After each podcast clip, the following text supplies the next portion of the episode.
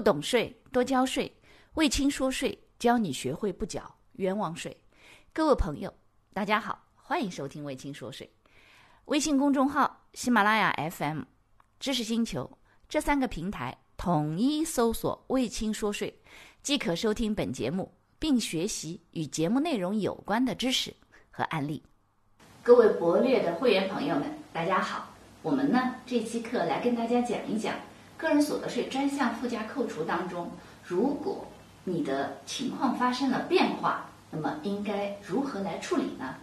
那大家知道啊，呃，没有谁说，哎呀，我家的娃生日是一月一号的，所以呢，正好就是每一年都可以完整扣除的。当然，一月一号的娃有的，但是绝大多数的娃都不在一月一号，所以呢，这就意味着说，我们有可能。呃，我家小孩是三月六号的生日，那这样的话呢，他三月呃出生后，三月五号那一天呢，的满三周岁了，出生后三年，哎，满三周岁了，那这样的话呢，他要进幼儿园了，呃，我就可以填报一个月一千块的子女教育的专项附加扣除了。那当然还有一些孩子呢，哎呀，大学毕业了，对不对？六月份大学毕业了以后呢，哎，七月份他已经开始去工作了，呃，从学校离离开以后呢。就业了，那这样的话呢，子女教育就不能再扣除了。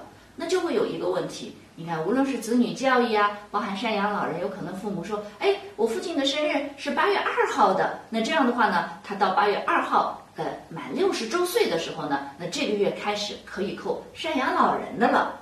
因此，大家就会发现说，我们年终可能每个人的专项附加扣除可能都会有各种各样的情况变化。那首先啊。大家知道，二零一九年整整一年专项附加扣除，相信大家已经填报的比较熟练了。那发生了变化，其实相对来说也比较容易。那么请注意啊，你正常申报扣除的时候，比如说你家娃，哎，三月六号满三周岁了，那这样的话呢，你二月份的时候呢，去填报一个扣除信息表，就是个人所得税专项附加扣除，呃，这个呃扣除信息表。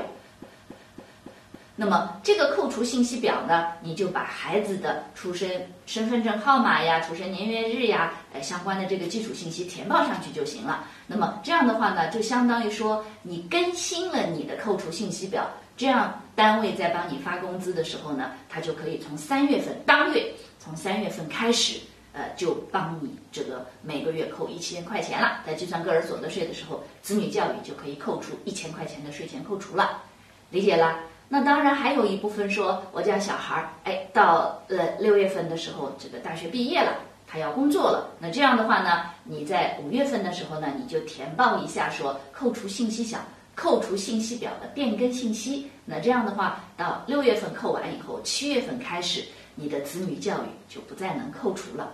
所以呢，嗯，它就意味着很多同学觉得说。哎呀，这个我是一单身狗，所以呢，我有些东西根本不用学，子女教育我也不用啊，然后我也不学习的，也不用什么。但是你要知道，呃，你在往前继续人生在往前走的时候，你会有很多的变化。你有可能结婚了，对不对？有可能接下来生娃了。后来你说，哎呦，又有了二胎了。呃，未来计划生育如果有变化，可能还可以生三胎。